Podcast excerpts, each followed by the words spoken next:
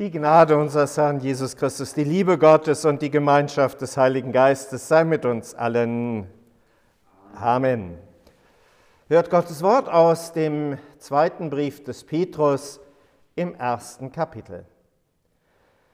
Wir sind nicht ausgeklügelten Fabeln gefolgt, als wir euch kundgetan haben die Kraft und das Kommen unseres Herrn Jesus Christus, sondern wir haben seine Herrlichkeit mit eigenen Augen gesehen. Denn er empfing von Gott dem Vater Ehre und Preis durch eine Stimme, die zu ihm kam von der großen Herrlichkeit. Dies ist mein lieber Sohn, an dem ich wohlgefallen habe. Und diese Stimme haben wir gehört vom Himmel kommen, als wir mit ihm waren auf dem heiligen Berge. Umso fester haben wir das prophetische Wort.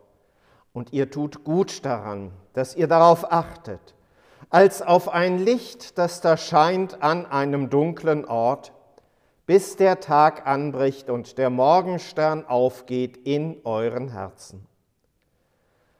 Und das sollt ihr vor allem wissen, dass keine Weissagung in der Schrift aus eigener Auslegung geschieht denn es ist noch nie eine Weissagung aus menschlichem Willen hervorgebracht worden, sondern getrieben vom Heiligen Geist haben Menschen in Gottes Auftrag geredet. Herr Gott, himmlischer Vater, schenke du uns deines Heiligen Geistes Kraft im Hören auf dein Wort, durch Christus unseren Herrn. Amen.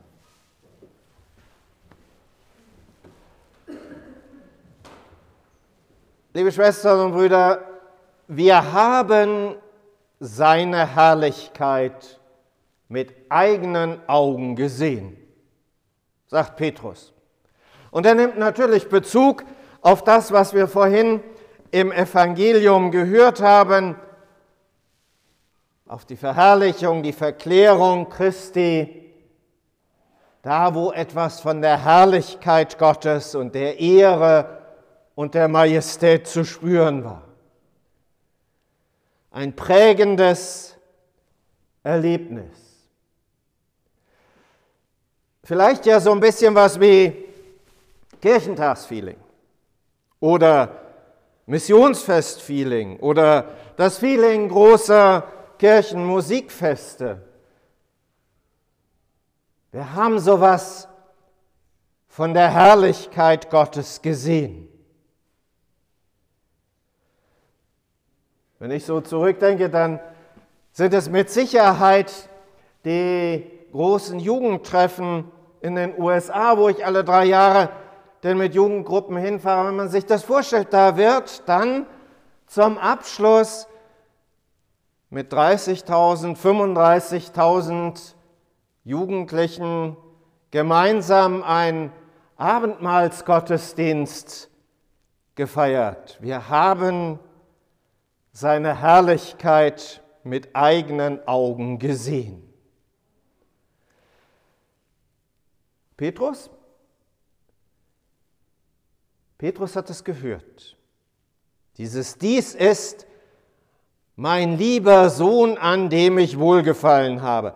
Und was ist das, was er gleich als erstes machen will an dieser Stelle? Den Moment festhalten. Dranbleiben. Das ist ja auch etwas, was uns nahe kommt, wenn wir solche herausragenden Erlebnisse machen, wenn wir solche Erfahrungen im Glauben machen, dranbleiben, festhalten, Hütten bauen. Dir eine und Mose eine und Elia eine. Das, was da an Besonderem ist, das irgendwie bewahren und dranbleiben können. Das ist das, was sein erster Impuls ist und was uns sicher auch sehr nahe geht. Und der muss lernen, solche Momente zwar wirken, aber dann auch loszulassen. Es geht darum, tatsächlich weiterzugehen. Hütten bauen Das ist es nicht. Das geht nicht. Und letztendlich bringt es auch nichts, weil ich dann in dieser Situation einfach verharre. Es geht darum, weiterzugehen und vor allen Dingen weiterzugeben. Von dem, was da passiert ist, von dem, was Glaubenserfahrung ist, zu reden. Wir haben euch kundgetan die Kraft und das Kommen unseres Herrn Jesus Christus.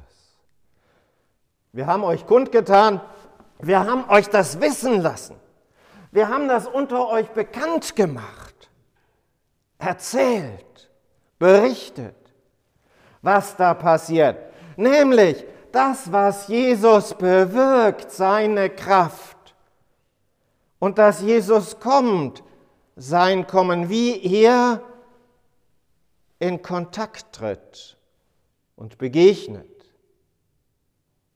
den Leuten, denen wir das erzählen. Uns. Das ist, was die Sache dann ausmacht. Nicht das ekstatische Erlebnis ist es, was letztendlich dann Glauben stärkt und bewirkt, sondern nötig ist zu hören auf das, was von Jesus zu sagen ist. Und das geschieht eben im prophetischen Wort, das geschieht da, wo ausgelegt wird, das geschieht in der Predigt, das geschieht hier im Gottesdienst, in der Weissagung, in der Verkündigung. Keine Weissagung in der Schrift geschieht aus eigener Auslegung. Kleine Anmerkung am Rande.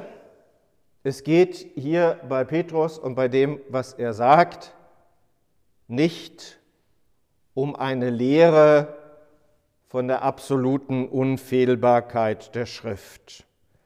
Das ist hier nicht im Blick, sondern Petrus geht es darum, dass durch dieses Zeugnis von Jesus Christus, dadurch, dass erzählt wird davon, was der denn tut, dass er nämlich gestorben ist und auferstanden, nicht umsonst ist es beim Evangelium ja so, nachdem die da auf diesem Hügel diese herrliche Erscheinung gehabt haben, sagt Jesus ihnen, aber ihr erzählt davon bitte erst, wenn der Menschensohn von den Toten auferstanden ist weil er dann nämlich genau das erfüllt hat, wozu er da ist,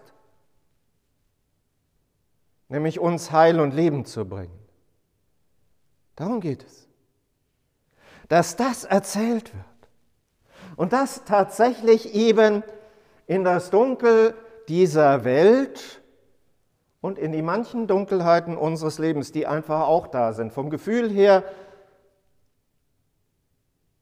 Oder einfach so, dass uns Sachen bedrängen und bedrücken. Die gibt es ja, diese Dunkelheiten. Ist nicht alles eitel Sonnenschein. Dass er Licht in dieses Dunkel bringt. Dass er in unser Leben hineinleuchtet und uns deutlich und klar macht, hier bei mir findest du den Weg zum Heil. Hier bei mir findest du den Weg in die Herrlichkeit. Hier bei mir ist Annahme, ist Liebe, ist Zuwendung. Das ist die Kraft unseres Herrn Jesus Christus. Und sein Kommen geschieht im Zuspruch, in der Vergebung. Sein Kommen geschieht da, wo er unter uns ist, wo zwei oder drei in seinem Namen versammelt sind, wo wir auf ihn hören. Sein Kommen geschieht da, wo er uns Vergebung zusagt und selber zu uns kommt unter Brot und Wein. Es geht nicht um das äußerlich Spektakuläre bei der Verklärung und diesem Erlebnis, das die drei Jünger damals auf dem Berg hatten. Es geht um das noch viel spektakulärere an dieser Stelle, nämlich dass Gott in Christus zu jedem von uns kommt. Durch das Kundtun, durch das Wissen lassen, durch das Bekanntmachen. Und das sind keine ausgeklügelten Fabeln oder Mythen, wie man an dieser Stelle auch übersetzen könnte, keine Märchen, kein philosophisches Gebäude, kein Konstrukt, sondern das ist der Weg, wie Gott mit seiner Liebe zu uns kommt und etwas, was tatsächlich aus der Herrlichkeit Gottes heraus, von außen her zu uns kommt und Licht in unser Leben bringen will. Amen. Und der Friede Gottes, der höher ist als alle Vernunft, bewahre unsere Herzen und Sinne in Christus Jesus. Amen. Amen.